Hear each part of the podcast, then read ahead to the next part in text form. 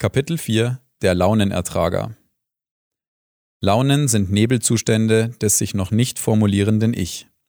Launen sind Gefühlswahrheiten im Dunkel des höheren Selbst. Launen sind Seelenäußerungen zwischen Depression und Ekstase. Christa Schüboll, Eventmanagerin, Autorin.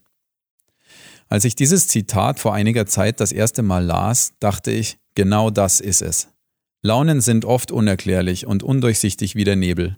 Trotzdem sind sie total real und präsent, auch wenn sie schwer zu greifen und zu begreifen sind. Sie sind die Äußerungen unseres wirklichen inneren Ich und können von einem Extrem ins andere schwanken, und zwar schlagartig. Ich arbeite sehr viel mit Teenagern und Jugendlichen, und in diesem Alter sind diese Schwankungen wahrscheinlich am stärksten ausgeprägt.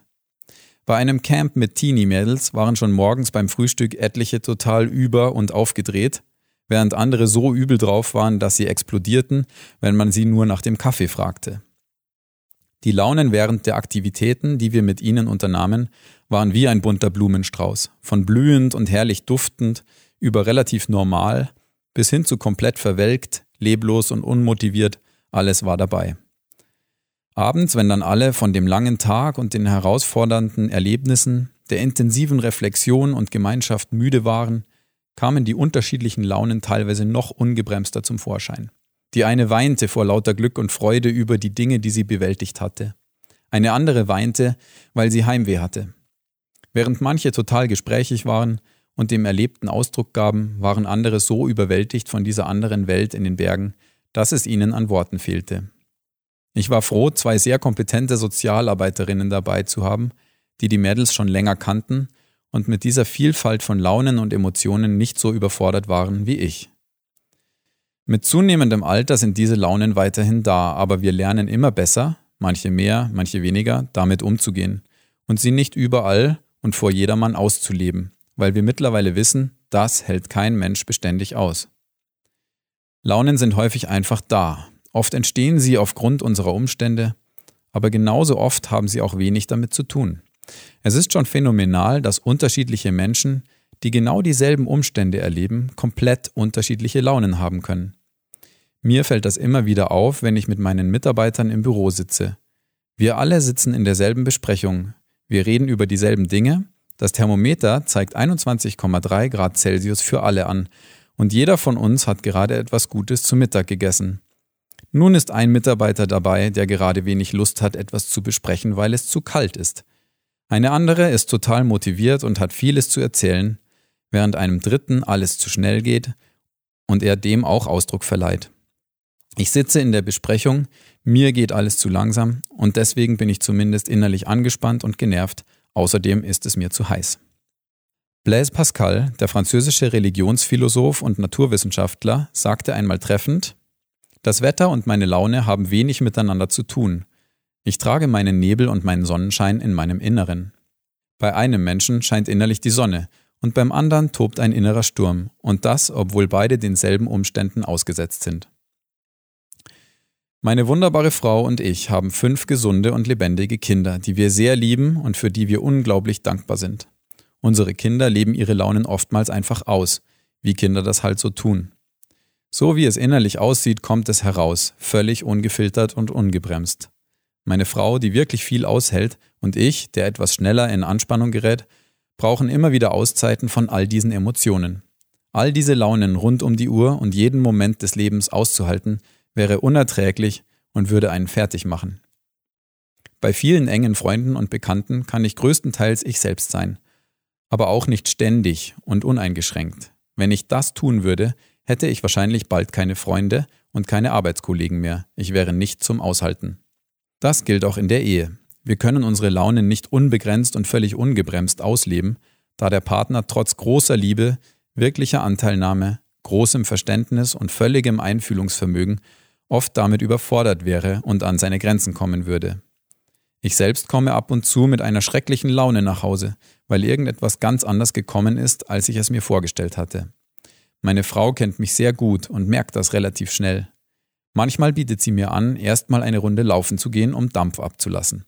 Sie ermutigt mich dazu, weil sie weiß, dass meine Laune danach eine andere sein wird. Zumindest in den meisten Fällen.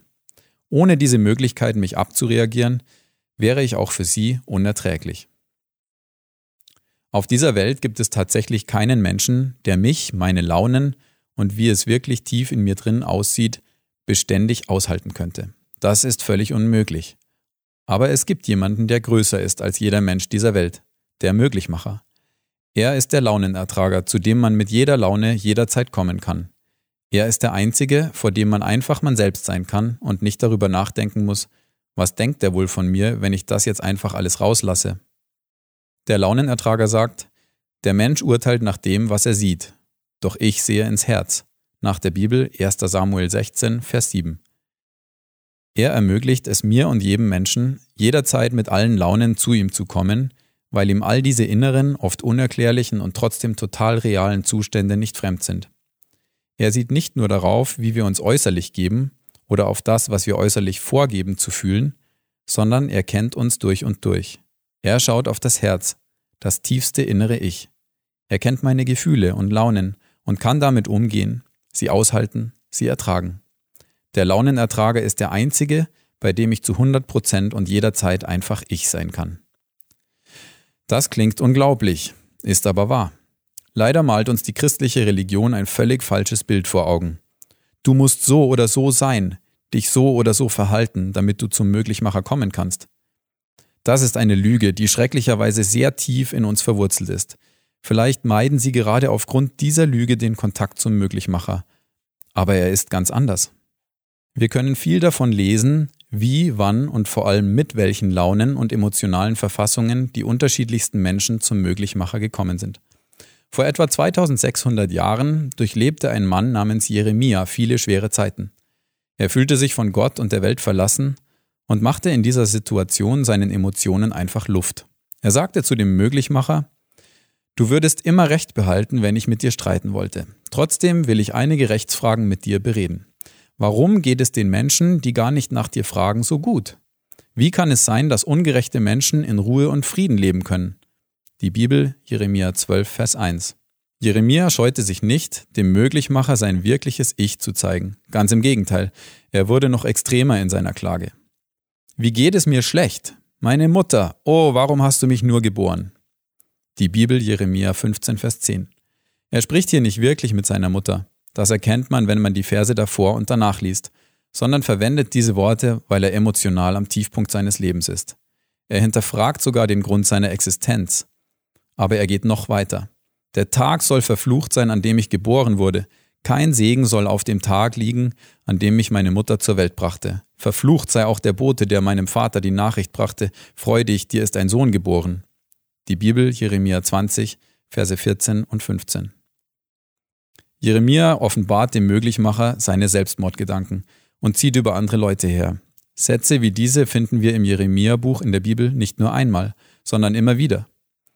Ich kenne niemanden, bei dem es möglich wäre, mich so freizügig und offen auszukotzen und mir meine Launen von der Seele zu reden, und das sogar wiederholt und über einen längeren Zeitraum. Wenn wir die Reaktionen des Möglichmachers auf dieses Verhalten lesen, dann sind es eigentlich nur Ermutigungen und die Zusicherung, Jeremia Kraft und Mut zu geben. Die 150 Psalmen in der Mitte der Bibel sind Gebete, das heißt Gespräche mit dem Möglichmacher von Menschen wie uns, die ihre Launen und emotionalen Schwankungen einfach ehrlich und ohne Scheu dem Möglichmacher vor die Füße gekippt haben. Innerhalb dieser Gespräche finden wir extreme Höhen und Tiefen in beinahe demselben Atemzug. Denn ich bin arm und hilflos und mein Herz ist voller Schmerzen. Ich vergehe wie ein Schatten am Abend, meine Knie sind schwach. Ich aber will dem Herrn, also dem Möglichmacher, stets aufs Neue danken und ihn vor allen Menschen preisen. Die Bibel, Psalm 109, Verse 22 bis 24 und 30. Hin und her, rauf und runter, mal links und mal rechts ehrliche Emotionen, die wir Menschen in all den Höhen und Tiefen des Alltags durchleben, ausgeschüttet vor dem Launenertrager. Und das waren nur zwei kleine Beispiele von Hunderten in der Bibel. Vor ihm kann jeder Mensch in völliger Freiheit ehrlich werden, das Herz ausschütten, Zweifel kundtun, Ärger ablassen, Frustration rausschreien, schlechte Laune abgeben, Unverständnis ausdrücken, Müdigkeit zugeben, Gleichgültigkeit eingestehen, Dankbarkeit verkünden, Freude zujubeln, Lob und Ergriffenheit heraussingen. Ob tiefste Depression, völlige Ekstase oder irgendetwas dazwischen, Der Launenertrager kann mit allem umgehen, weil er unser Herz kennt. Er ist niemals überfordert.